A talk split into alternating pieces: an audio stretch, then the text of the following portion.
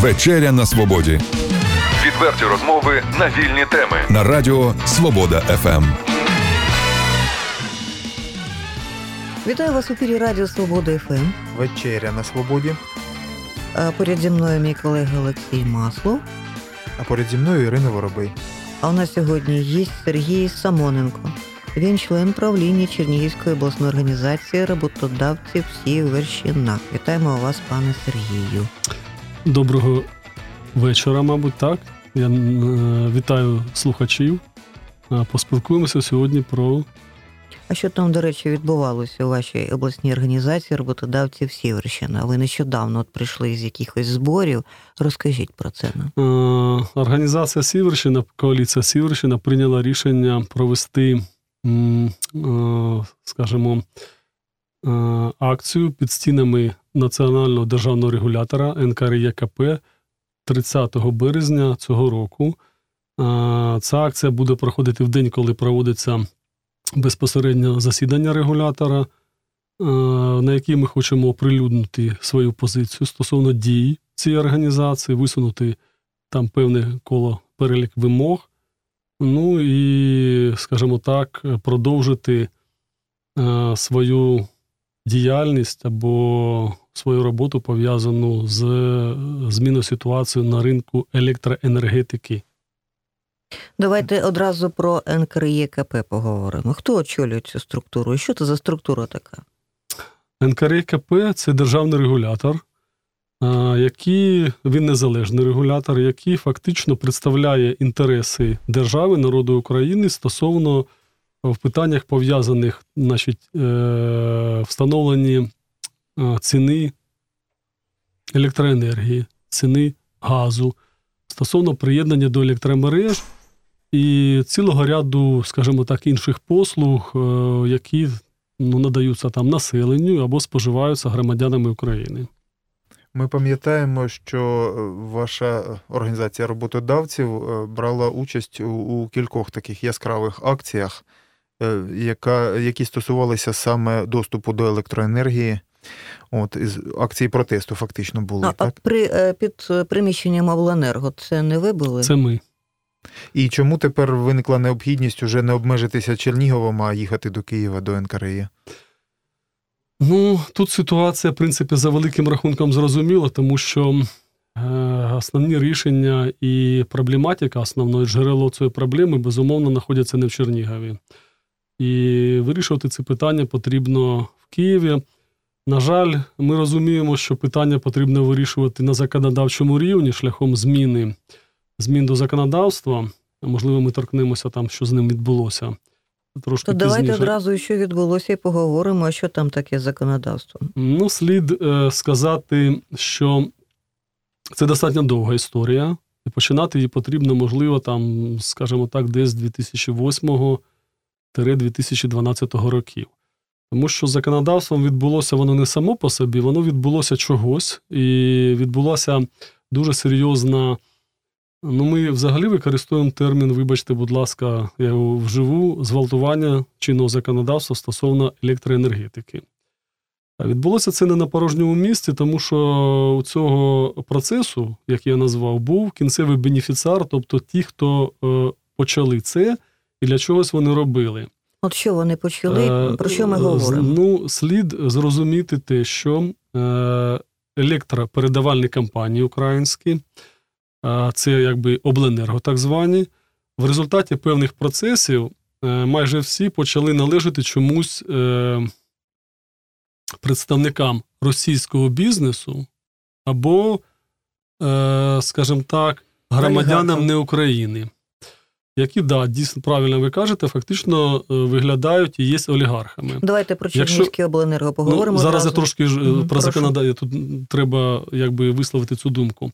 І е, ситуація виглядає таким чином: це відкрита інформація, відносно відкрита. Можна зайти в інтернет і подивитися, що за великим рахунком наші всі електропередавальні обленерго належать фактично п'яти московським компаніям. Чернігів кому належить? Я от хотіла запитати. Е, ну, е, ми чуємо прізвище Григорішин і Коломойське. Але крім них, є ще п'ять реально московських компаній, яким належить інший, і є ще прізвище Ахметов. Фактично, якщо ми Тобто візьмемо. ми в стані війни з Росією в той же час е, Да, правильно, правильно ви. І тут е, можливо, що ми зробимо якісь висновки там трошки пізніше, коли я розкажу цю якби хронологію або е, якби ці події, можливо, ми зможемо той висновок зробити, який напрошується сам по собі. Таким чином, електропередавальні потужності знаходяться у власності, ну, можемо сказати, один олігарх відносно являється українським, можливо, Коломойським. Всі інші вони не українські. Всі інші вони або російські, московські, або проросійські. І е, електропередавальні потужності знаходяться у власності цих людей. Безумовно, дуже просто можна казати, що добра вони нам не бажають. Як вони опинилися у власності, можна подивитися, за які гроші продавалися, кому як. Ця інформація присутня, є і журналістське розслідування, це все е, можна знайти. Е, десь приблизно з 2012 року ми отримали вже фактично офіціоз стосовно змін до чинного законодавства. Ну, але реальні процеси по зміні законодавства вони почалися іще раніше, можливо, десь з 2008 року. Е, як правильно сформулювати? Ну, 2012 рік це є певним таким переломним моментом, тому що 23 квітня 2012 року президент України, тоді Янукович Віктор Федорович, підписав закон про приєднання для, до електромереж, на виконання якого е, національний регулятор на протязі останніх років напрацьовує м, зараз правильно як називаються.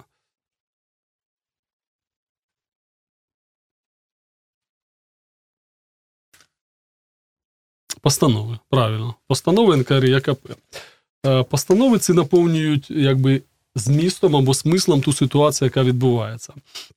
Закон приймався з величезною, як кажуть, помпою, тому що е, декларував спрощення, е, прозорість, зменшення процедур і е, там, наприклад, так, там, скажімо так, підключення до електромереж, скоротити, там, деки- скоротити в декілька разів, з стільки-то днів перевести, скажімо, до такої кількості днів, кількість процедур зменшити. За великим рахунком, коли його прийняли, то фактично всі співали дифірамби, тому що, скажімо так, це якби виглядало і позиціонувалося як величезний прогрес. Реально, реалії почалися пізніше, коли з'ясувалося, що е, вже з'явилися постанови безпосередньо НКРЄ, які в цифровому виразі наповнили це законодавство сенсом. Я не буду е, здорово сильно вдаватися там в деталі, просто скажу для слухачів для розуміння. Е, е, На сьогоднішній день, якщо буде прийнята і буде опублікована в урядовому кур'єрі остання, остання постанова НКРЄ, яка е, оприлюднена на їхньому сайті 31 січня 2017 року, то ситуація буде виглядати.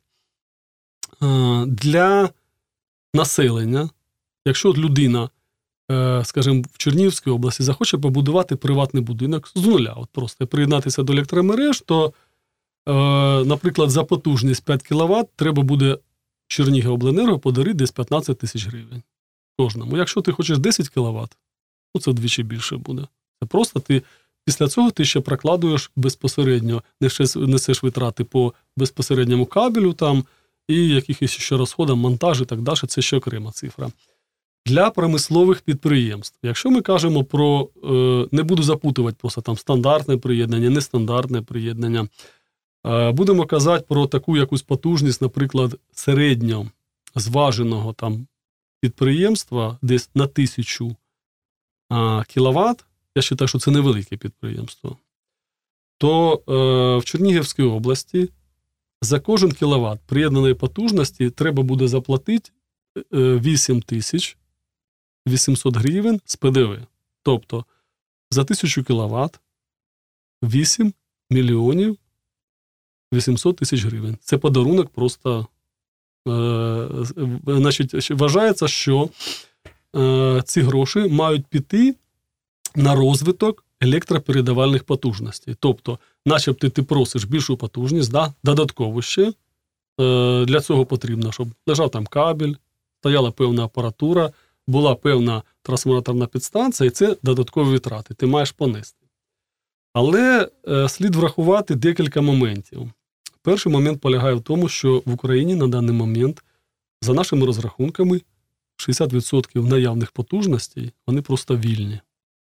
Тому що раніше це раніше побудовані потужності, які будувалися на зовні зовсім інший рівень промисловості, на зовсім інший рівень споживання. Ну і більше половини цих потужностей в даний момент не задіяні. Просто НКРЄ зараз гроші збиває з підприємців, так виходить? НКРЄ працює зараз не на економіку України. І які сценарії е, реалізовуються, його навіть важко, важко уявити. Що ви будете робити, от, е, ваша асоціація, е, ваша організація? Який спосіб ви будете боротися проти цього е, закону?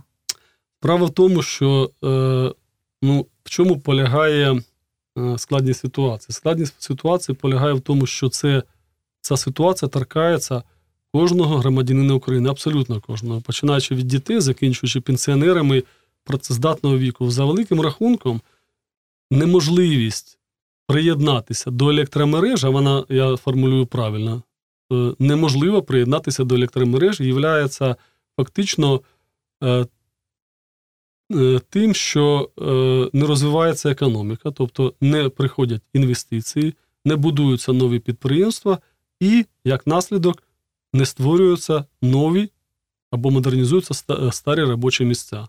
Таким чином, на моє переконання, головна проблема, е, скажімо так, те, що люди не можуть знайти роботу, і роботу, гідну роботу полягає саме в цьому. Тому що без електроенергії не можна розвивати економіку. Таким чином, е, фактично зараз е, ну, до цієї проблематики має приєднатися кожен громадянин України. Ну, однак не кожен же громадянин України будує будинок, так? Дитина ж не будує, ви кажете, це торкнеться практично кожного. Ну не кожного. Ну, якщо, якщо, наприклад, змоделювати ситуацію, що, скажімо, ми будуємо нове підприємство, і все-таки вирішили приєднатися, заплатити оці гроші по 8 тисяч. Значить, е, в будь-якому випадку ці гроші, вони ж, е, скажімо так, підуть на собівартість продукції. І в будь-якому е, випадку ці гроші будуть транслюватися, вони розкладуться просто як затрати потім на кількість продукції, яка буде випускати Я підприємство. розумію, і ціна кожна продукції виросте. Да, І кожен кожен з нас, кожен з нас, це вже е, наступний. Там багато буде сценаріїв розвиватися. Кожен нас за це заплатить обов'язково. Але саме головне, що на даному етапі варт, така вартість приєднання, яка може е, встановитися в Україні, якщо останні нововведення НКРЄ будуть е, юридично оформлені, приведе до того, що до цього не будувалося, а так взагалі вже ніколи не буде будуватися. А що думають підприємці, промисловці інших е, областей? Це ми говоримо про обласну організацію роботодавців Сіверщина. Угу. Як там на Сумщині, як там у Львівщині? Е, значить, Об'єднуватися будуть підприємці? Е, ну, Українські підприємці дуже дуже важко об'єднуються. Значить, Я ну, зараз не думаю, що у нас та передача, щоб пояснювати, чого це відбувається, називаємо так. Я не можу на це відповісти. Те, що ця проблематика е, присутня, е, скажімо так, майже у всіх областях, ну, е, є області, там як Чернігівська, Сумська, Полтавська, начебто кажуть, це тут саме такий колапс. Е, є області, там, де е, є в деяких обленерго частка держави присутня, там легше. Загалом я би сказав, що ця проблематика присутня у всіх областях України. Дійсно, що підприємці ну, повинні для цього об'єднатися. До цієї акції, яка буде проведена під стінами НКРЄ, ми залучаємо підприємців з різних е, куточків України. Єдине питання, що на першому етапі, і враховуючи, де вона буде проведена, і можливості там, скажімо, транспортної інфраструктури, ми вирішили провести її. Е, ну, не залучати велику кількість людей для того, щоб там перегородити вулицю і зробити взагалі транспортний колапс. Е, ми фактично буде зараз планується обмежена кількість людей, можливо, там десь біля двох автобусів, можливо, це буде там 60-70 осіб, які, скажімо, висловлять свою позицію під стінами НКРЄ. І тобто акція буде проведена така в такому невеликому форматі, але з залученням різних обласних центрів, різних областей. Там будуть народні депутати, ну і багато фахівців, скажімо так, які м, торкаються цієї. Хто із народних депутатів підтримує цю акцію? Хороше питання. Значить, ем, є, наприклад, такий нардеп Галасюк. За великим рахунком, ем, не всі навіть депутати розуміють, про що мова йде. Тобто рівень депутатського корпусу. е, Ми перевірили, там у нас були різні спілкування, не всі навіть розуміють цієї проблематики. Чому так, я не знаю. Значить, із тих, хто е, може бути, я в даний момент е, назвати докладно не можу. Я думаю, ще раз кажу, буде Галасюк, тому що ця людина вона в цій. Він е, от був навіть на останніх там семінарах в НКРН, він ходить на заходи, де можна висловити позицію з цього питання, називаємо так, і він її сміло висловлює. Інші народні депутати є певний перелік. Я просто-напросто їх прізвищ, ну я не пам'ятаю. А от е, дуже важливо, що Ірина, е, як би сказати, озвучила таку, такий можливий погляд, який, ну, на жаль, чи не на жаль, але це факт. Він серед багатьох людей, він, він їм притаманний такий погляд. Що от, ну, а чому це торкається кожного? От хто будується, хто хто багатший, того торкається, так? Або е, дуже часто так е, у такому обивательському, так би мовити, розумінні, в такому колі людей є такий погляд, що а це ж от підприємці, вони там е, це вони там розбагатіли, вони, вони там що- щось вони не поділили з обленерго. Знаєте, такий погляд. От. Тобто, я це до чого кажу? Якщо ви кажете, що навіть народні депутати не всі розуміють глибину проблематики і рівень, то що тоді казати про пересічного громадянина? Я маю на увазі, що ем, ви не думаєте про те, щоб пояснювати свою позицію активніше, щоб, е, щоб людям усім було зрозуміло. Якщо торкається кожного, так у чому торкається? Ви повністю правильно кажете про те, що, скажімо так, ця проблематика є абсолютно незрозумілою для, ну, можливо, 99% громадян України. Більше того, я, е, у мене був певний період часу, я був членом громадської ради при Чернігівській обласній державній адміністрації 4 роки. Це дві, якби, от називаємо ну, слова каденції використаю. Більше того, значить, е, певні десь два роки я був навіть заступником голови. Значить, цей період свого життя я використав для того, щоб хоча б в цих стінах реально пропагувати цю проблематику. Я розповідав все алгоритми приєднання до електромереж, кому належать електропередавальні потужності, що відбулося з законодавством і так далі. Тобто е, цільова аудиторія, фактично, яка там була, це були е, керівники інститутів громадянського суспільства, лідери громадських організацій. Серед них є ну, вкрай поважні люди в Чернігові. Тобто, ну, фактично, це інтелектуали, якщо так розібратися. Люди, які ну, дійсно являються там лідерами якоїсь суспільної думки. Навіть в цьому середовищі е, ця інформація доходила вкрай важко. Більше того, ну зараз таку я історію розповім. Коли під час одного засідання я е, використав термін е, ускладнення приєднання до електромереж, то з першого ряду встала людина. Прізвище не називаю. Це один із керівників е, громадянської організації, дуже потужної в Чернігові. Красиво вдягнений, красивий костюм, біла сорочка, красива кроватка. І е, нервозно запитав мене, каже: ну який ускладнений доступ до електроенергії? каже. Може, каже, пить менше треба, щоб не було. Каже, я приходжу ввечері додому, я беру виделку, в- е, попадаю в розетку з першого разу. І кажу, а якщо да? у вас є ускладнений доступ до електроенергії, може, ви не попадаєте, менше пийте, каже, да і все.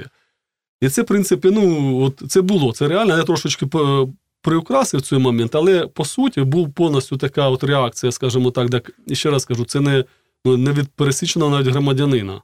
Розумієте? І е, розуміння проблеми немає.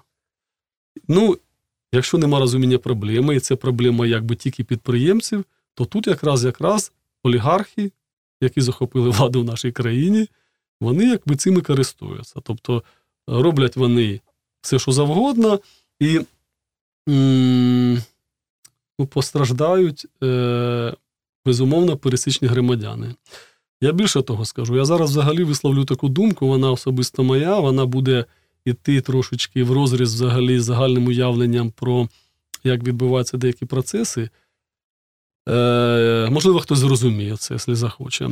Е, Я до слухачів звертаюся і прошу зрозуміти таку ситуацію. Якщо у підприємця є діючий бізнес, діючі потужності, ну, у нашому випадку підключені до електромереж, то йому якраз дії олігархів монополістів являються повністю м, позитивними. Тому що ти стаєш, вже після тебе ніхто не приєднується. Ти стаєш реальним сам монополістом на цьому ринку. Це взагалі е, люди цього не розуміють. Е, Я просто проходив це декілька разів в своєму е, підприємницькому житті. Можу розповідати, можу про це не розповідати. Але е, набагато легше е, заробляти гроші на невеликому якомусь підприємстві, скажімо, яке фактично є там на ринку одно, можливо, яке випускає достатню кількість продукції, немає ніякого сенсу розвивати подальше, створювати робочі місця. Гроші в умовах, коли є обмеження, скажімо так, е, ніхто не може новий зайти на ринок, це зменшує конкуренцію. Можна набагато більше заробити грошей і почувати себе набагато краще. Якщо взяти те е, підприємство, яке я очолюю, е, нам, як не дивно, абсолютно вигідно, що більше, крім нас, ніхто ще не зміг побудувати потужності виробництва по тій товарній групі, в якій ми працюємо. Люди цього взагалі не розуміють. Я хочу, щоб, щоб це зрозуміли. Е, Фактично, тут е, зараз, ну, буду вже собі там діфірамби, скажімо, е, цей рух, він, його проводять люди, ну, які розуміють, що для, вибачте, держави Україна і того місця, яке вона в світі буде займати або не буде займати, та ситуація з приєднанням до електромереж, з можлив- можливістю розбудувати, вона знаход... просто страшна. І тут питання не, не в наших грошах, як підприємців, що типу, там нам треба розширяти виробництво, заробляти більше, вибачте за це слово, бабла, і таким чином е, якби, себе добре почувати. Ну, е, ті, хто зараз от, якби, знаходяться на передньому краї цих протестів, вони абсолютно свідомо розуміють, що вони не з'їдять більше там, продуктів харчування, або там не куплять собі там ще не знаю, декілька пар якихось штанів чи там автомобілів. Е, За великим рахунком зовсім інші мотиви двигають, рухають. А може, пане процесом. Сергію, ми знову повернемо всі ці обленерго до державної власності? Націоналізуємо цю систему. Є багато думок з цього приводу. Значить, використовуються терміни, значить, є серед таких радикальних і, м, можливо, партій, називаємо так, використовується термін націоналізація. Є е, термін інший повернення місцевим громадам, тобто електропередавальних потужностей у, власні, у власність місцевих громад. Тоді хто буде відповідати, Є, керувати е, цим є процесом? термін, Мер є, е, міста, там, є, голова адміністрації. Ви ж Я ще, ще певний Мгм. перелік. Є ще така думка, що все-таки проблематика знаходиться в тому, що контрольні пакети акцій е, там по 20%, по 25%, е, по 35%, мабуть, і більше, там я точно не знаю, можливо, до 40% знаходиться в руках одного кінцевого бенефіціара. І е, таким чином вони ну, можуть суттєво впливати, скажімо так, і на законодавство, і на захист свого інтересу. Якщо, наприклад, піти по шляху, по якому там, наприклад, є такий приклад Велика Британія, країна, у якій енергопередавальні компанії розбиті на 100% акцій. Тобто в одних руках можна концентрувати тільки 1% акцій. Будь-якого. Значить, е, будь-хто може, ну, є вимоги певні, називаємо так. а, е, 1% в одних руках. Це не дає можливість ем, власникам, цим міноритарним власникам, фактично е, утворити якусь ем, домовитись між собою для якогось там захисту якогось там інтересу. Тобто, відсутність монополії. Да, воно фактично е, демонополізує цей ринок. Е, Я, наприклад, являюсь прихильником саме цього варіанту, тому що він, по-перше, дає нам можливість зберегти таке поняття, як приватна власність. Зрозуміло, що е, енергопередавальні компанії в свій період часу були там розпродані за копійки. Тобто за цифри, які просто-напросто не являються адекватними. Це мізерія е, від того, що вони коштують. Але разом з тим, вже ж якби ця власність була оформлена. Це відбулося. Разом з тим, Україна знаходиться в загально там світових процесах, і вона там декларує недоторканність приватної власності. Якби це взагалі одна із баз для інвестування, якщо в Україні там, ну, скажімо, поважається приватна власність. Мій варіант був виглядав би по-іншому. Тобто законодавче урегулювання цього моменту дається якийсь період часу, рік, наприклад може там більший період часу, що е, мажоритарні власники мають розпродати е, комусь по одному відсотку цих акцій, тим більше, що вони фактично отримують ще більше коштів, ніж вони вклали, коли купляли, тому що вони купили за безцінь, а Тут буде, скоріше за все, ринкова ціна. Тобто, фактично, їх інтерес з точки зору втрат, от знаєте, з точки зору справедливості якоїсь, а вона має бути присутня, він буде убезпечений і е, отримуємо, значить, е, скажімо так, ще раз, 1% в руках однієї якоїсь там фізичної чи юридичної особи.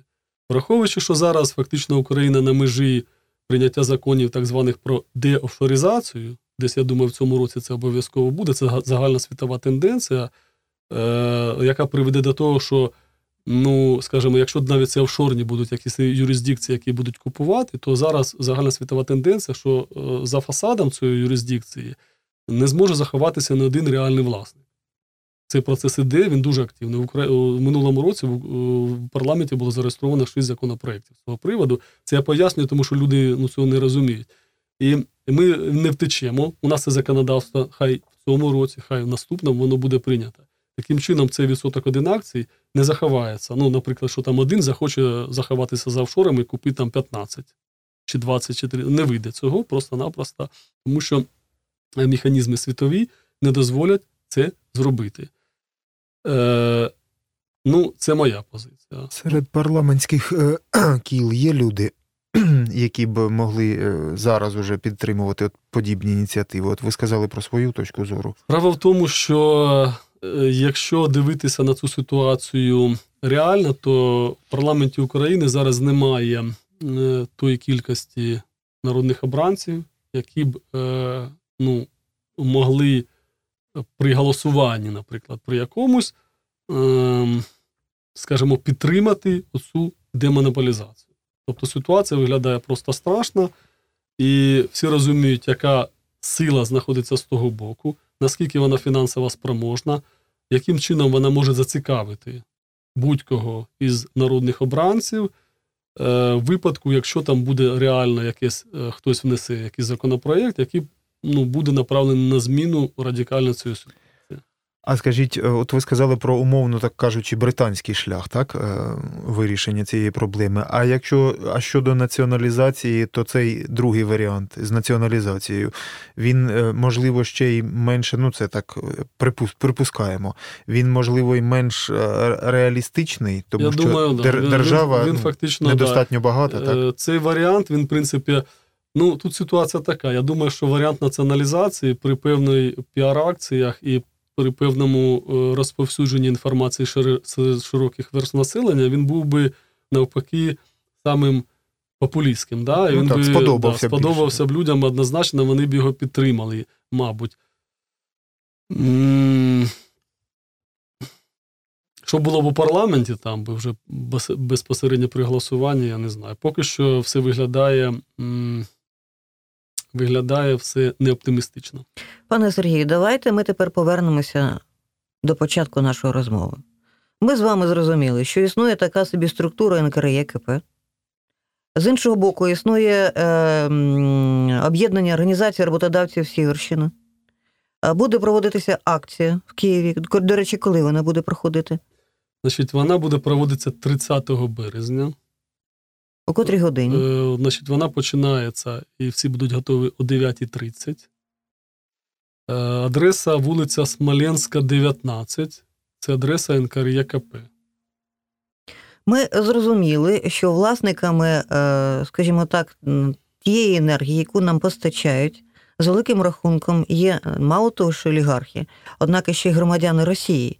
Ну, не ну, українські. Значить, тут так. трошки зразу е, ви, ви трошки хотіли сказати інше, а вийшло е, чуть-чуть неправильно трошечки. Значить, е, генерація і виробництво електроенергії, воно фактично у нас в основному зосереджено в державних руках, крім там ТЕЦ, є, є певні там вітрячки, певна гідроелектроенергетика. Тобто, але основна генерація, виробництво електроенергії це держава. Транспортування по мережам високої напруги це теж держава. Ми мову ведемо безпосередньо про е, розподільчі мережі, якби, які вже безпосередньо доходять до нас з вами до вироб... або до виробництва обленерго. От вони, саме вони, знаходяться зараз в руках країни, яка з нами перебуває в стані війни. Я не перебільшую. Зараз на шляху на е, черзі, десь в якийсь період часу буде прийматися е, рішення стосовно оцих от ем, мереж високої напруги. Тобто, можливо, е, що їх також приватизують. І я не подивую, що якщо приватизують знову фактично е, з того самого вектора північного кінцеві бенефіціари. Якщо все ж таки вам не вдасться подолати НКРЄ, що очікує на Чернігівщину, на промисловців і на всіх е, мешканців нашого регіону? Очікує дуже прості сценарії. Ті е, промисловці, які мають діючі об'єкти, Бізнес. діючі виробництва, які мають, вони будуть жити дуже хорошо. Я ж вам розказував. Тобто, фактично більше ніхто не зможе У них не буде конкурентів. конкуренції не буде. У них буде все дуже хорошо. Оці якраз ще борються проти цього. Вони якраз будуть дуже хорошо себе почувати, якщо вони програють. Е, значить, що стосовно того, що буде е, з населенням, ну населення далі буде животіти і е, зубожити, да? правильний термін? Не буде Не купувати буде муку, роботи. крухмаль, що Е, там іще, олію. Ви знаєте, е, я вам скажу, що е, купувати, е, ну, порівняти зовнішній і внутрішній ринок, то ну, зовні там дуже інтересно. І А не ви про що говорите? Кінцеву реалізацію. Ви ж хочете сказати, що я якби втрачу за те, що люди втратять купівельну спроможність, бо в них не буде робочих місць. Ні, я з ваших слів зрозуміла, що у вас да. все гаразд. Я, Я прода- єдине да. запитання, навіщо вам тоді це все потрібно? Е, я не хочу пафосно казати. Там знаєте, що ми там патріоти України і нам за державу. Ну, ну це правда, реально. Тому що, скажімо так, от ті люди, які зосередились, як зараз як відбуваються як активісти, які фактично по- на, на, проводять цю акцію, ну це патріоти. Просто патріоти, реально. Які, Які- думають про простих людей. Як, як не, Вони думають це е, звучить. і про простих людей. Ну, можливо, люди не повірять, що думають про простих людей. Е, Хай вони, я вам скажу, що вони думають про політичний проєкт Україна, в якому буде добре жити людям також. Тому що всі розуміють, що ми хочемо, щоб була наша держава. Ми розуміємо, що не буде промисловості, не буде держави, тому що промисловість це основа у будь-якому випадку, основа державності. Е, зрозуміло, що е, да, йде трансформація взагалі свідомості підприємців. Там більше платить грошей. Ну, це певний, пр- певний якби, іде е, такий еволюційний процес. Але ми на цьому процесі, процесі знаходимося. Ми розуміємо чітко, що якщо працівники підприємств, я сам являюсь найманою робочою силою, я не являюсь власником. Я знаходжусь у вільному наймі е, стосовно того підприємства, на якому я заробляю собі на хліб. І я е, е, свідомий того, я хочу ходити по вулицям спокійно, тому що я хочу знати, що та людина, яка увечері проходить повз мене, вона має в кишені гроші, з якими вона зайде в магазин і купить собі своїй родині продукти харчування, не буде на меті йти у мене за спиною і, скажімо так, е, шукати можливості, скажімо, якимось чином попросити у мене якісь засоби на існування. Люди, які, е, скажімо, яких я презентую, вони прийняли для себе давно рішення залишитися в Україні. Ви знаєте, е, після нашої з вами розмови у мене є велика віра, навіть не надія, про те, що все в нашій державі буде гаразд. Коли промисловці думають не лише про свій бізнес і не про те, як вони будуть збагачуватися далі. А вони думають про проект України, як ви говорите. Вони думають про своїх сусідів, про е, тих людей, які поряд живуть. Слава Богу, це є, це і є початком відродження. Можливо, не одразу це помітно. І слава Богу. Е, Мені, е, якщо ну, Ірина сказала про віру, е, я б сказав якраз із логічного боку. Те, що сказав Сергій Самоненко, наш сьогоднішній гість, воно виглядає все дуже логічно. Тобто, люди, якщо, якщо насправді їм здавалося б, вигідно було.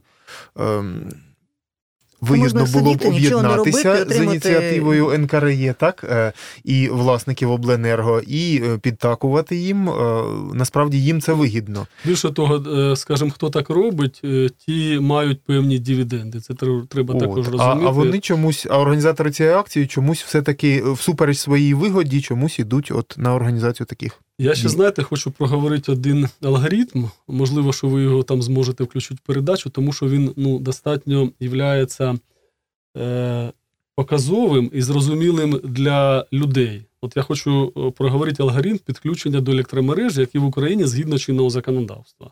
Там по пунктам 1, 2, 3, 4, 5. Добре, де, де будемо підключати електричну енергію? М, Можемо змоделювати будь-яку ситуацію. Давайте моделювати. Це буде будинок житловий. Ні, давайте я буду будувати будинок. Давай- У мене приватний будинок. Я Хорошо. хочу підключити електроенергію. Добре. А, Значить, е, давайте я попробую пригадати свої якусь інформацію стосовно приватного будівництва. Так? Е, Можливо ж, людина в цьому випадку іде. е, Маємо мову ведемо з нуля. Так? Ну так. Да, якщо ем, людині дуже сильно повезе, і, скажімо, вона буде знаходитися недалеко від так званої точки. Значить, є два поняття: точка приєднання, точка забезпечення потужності. Значить, якщо вона буде знаходитись недалеко від точки і приєднання, і точки забезпечення потужності, то їй е, все-таки якби повезло. В тому випадку е, її затрати, які вона понесе, будуть ну, максимально менші. Але в будь-якому випадку вона заплатить. Е, Я, тобто, не я хочу, заплачу, ви заплатите. Я не хочу бути голословним, тому що е, значить, вартість приєднання до електромереж е, для, скажімо, напруги 220, так? Там є величина напруги, це таблиця. Це таблиця, в якій в залежності від надійності, ступеня приєднання, в залежності від напруги, кількість фаз, різні цифри. Але беремо так: 220 для ем, е, ну, якби, звичайного простого громадянина треба взяти табличку. Я думаю, що вона на цей рік затверджена, тому що вона кожен рік затверджується. Я беру на себе сміливість сказати про те, що вона буде не менше е, 2 тисяч гривень. Е, але взагалі на сьогоднішній день виделка, от ви конкретне питання задали, яке вимагає конкретної відповіді. Я трошечки тут упустив. Там, по-моєму, максимальна є цифра до 3,5 тисяч гривень в залежності від певних умов. Від, е, ну, я думаю, мінімум це буде десь 2 тисячі 3,5 тисячі. Просто взяти таблицю, яка на сайті НКРЄ, беремо себе, свою ситуацію, конкретно цю цифру просто дивимося звідти. Якщо ми будемо базуватися на цифрі, десь ще раз скажу, тому що в приватному будинку ну, потрібно мінімум 5 кВт, тому що по-іншому я не уявляю, враховуючи микрохвильові печі, там духові шкафи, ці, е, Ну, холодильник, пральна машина. телевізори і так далі. Ну, може людина з 5 кВт, в принципі, жити, тобто одночасного споживання, от миттєвого. Да? Але разом з тим, мені здається, якщо я взагалі там, взяти сільську місцевість, там менше буде плата за приєднання, там більша потужність. Я так думаю, що якщо скажу 15 тисяч гривень треба заплатити за 5 кВт в випадку приєднання до електромереж, плюс іще затрати пов'язані з монтажем кабельної лінії від так званої точки приєднання, скільки це буде метрів, я не знаю, 300 метрів, 500 метрів, чи е, плюс ці витрати. Оце затрати, які треба буде віддати. 10 кВт ти хочеш, ну ще вдвічі більше. Ну, перш ніж будувати цей будинок, перш ніж займатися будівництвом, необхідно з електриком. А ви зараз там подивіться, наприклад, селом е, вибирати місце там, щоб е, воно було дуже близько до всіх цих моментів. Да, ознайомте ситуацію, наприклад, міська рада виділила там земельні ділянки для учасників АТО. І вони не можуть приєднатися до електромереж. Ситуація, наскільки я знаю, на даний момент не вирішена. Там всі приймають участь. Мер, учасники АТО, обленерго, е, адміністрація. Тема чутлива така, чи як е, болюча, да, але воно не просувається. Ще один приклад дуже такий яскравий. Значить, е, за гроші, по-моєму, німецького бюджету, то там десь в зоні, яка межує е, з територією проведення антитерористичної операції, здається, Запоріжжя, побудували містечко для переселенців. Це було, воно було блочного типу, тобто блок, який вміщував себе там мінімальні зручності, е, побутові, спальні можливості, кухня, там, скажімо, якісь, е, де людина могла там якимось чином пересуватися. І якщо не помиляюсь, там було щось декілька сот цих будиночків. Вони не могли приєднатися до електромереж. Тобто, вже якби переселенці, взагалі болюча тематика, але це питання довго не вирішувалось. Е, я хочу трошечки все-таки приділити увагу приєднанню промислових об'єктів до електромереж, проговорити алгоритм цього питання, як зараз це виглядає. І от е, можливо, що це буде показовим для слухачів. Якщо дозволите, то я. Просимо вас, слухаємо вас. Значить, якщо підприємство вирішило десь побудувати новий завод, будемо брати це поза межами міста, де немає там вільних потужностей, десь, можливо, там на межі міста або за декілька кілометрів. На першому етапі вона йде і бере технічні умови. Е, в принципі, е, ну, ситуація в чому? Що от якраз оця ситуація, яка зараз відбувається, вона може поміняти порядок е, підключення до електромереж, але разом з тим, я б розкажу якби старий сценарій, новий буде е, здорово відрізнятися не буде. Технічні умови це фактично умови, в яких е, е, описується, що треба зробити як реконструкцію електромереж для того, щоб вона могла видати е, транспортувати нову потужність. Зараз буде складно, тому що згідно останніх змін, які хочуть, хочуть провадити, е, там закладається методика, яке це буде визначатися цифрою зразу. Начебто це краще, але з іншого боку, цифра виходить просто, ту, яку я вам казав, 8800 гривень. Тобто вона величезна. Після того, як ти взяв технічні умови і зрозумів, скажімо так, що там треба робити, е, це треба профінансувати. Е, Фінансування цього всього або плата за приєднання по старому сценарію чи по-новому, вона вимірюється в мільйонах гривень. Для потужності десь приблизно там 1 тисяча кВт, яка є для мене показовою, бо це невелике підприємство, але вже не маленьке. Плата виміряється ну, там десь біля 8-9 мільйонів гривень. Потім є ще таке поняття кабельна е, лінійна складова. Я зараз почну про це розповідати, запутаються е, слухачі абсолютно. Тому що питання в чому? В новому законодавстві в одному документі вона прописана, це закон про електроенергетику, в іншому документі постанови НКРЄ написано, що їй не потрібно. Тобто вже є протиріччя. Але все одно вона існує. Тобто це фактично затрати, які треба має понести підприємство від точки приєднання до своєї, називаємо так, земельної ділянки. Вона різна може бути, але разом з тим це ну, знов таки сотні тисяч гривень або навіть мільйони. Таким чином, для цієї потужності, яку я назвав, це десь цифра порядка 10 мільйонів гривень, яку треба понести витрат. Е, Фактично, це все майно, яке буде придбано за ці гроші, побудовано, воно дарується обленерго. Просто дарується і все. Е, Після цього ти підписуєш угоду з обленерго на покупку електроенергії. Електроенергію купляєш за попередньою оплатою завжди. Причому ти маєш на місяць наперед вгадати ліміт споживання електроенергії, який ти, ну це в принципі не важко, який ти споживеш за наступний місяць. Тому що від цього ліміту залежить обмеження твоє по максимальній величині навантаження е, яку ти можеш зняти з свого трансформатора в години пік. Пояснення таке: якщо ти збираєшся, е, скажімо так, спожити в наступному місяці 500 тисяч кВт електроенергії, наприклад, то ти маєш по 2 там 44, по-моєму, зараз е, це фактично е, мільйон гривень заплатити попередні оплати. Якщо ти, якщо ти дуже розумний і кажеш ні, обдурю обленерго, напишу, що я не 500 тисяч буду споживати, а буду 250 тисяч споживати електроенергії, а потім скоригую ліміт. То оці 250 тисяч являються базою для обрахунку твоїх споживання електроенергії в години пік, які е, уранці у нас і ввечері. Тобто від твоєї потужності, яка в тебе на підстанції, декілька сот кіловат, тебе обмежить ну, в два рази, от, фактично. І ти е, там три, дві години вранці і ввечері, там дві з половиною не зможеш працювати на повну потужність. Тобто обдурити не вдається. Не вдається. Е, Я ще як скажу, чому не вдається. Тому що за твої гроші ще, за, за гроші підприємства, встановлюється система. Одна називається ЛОЗО, друга СКОЯ.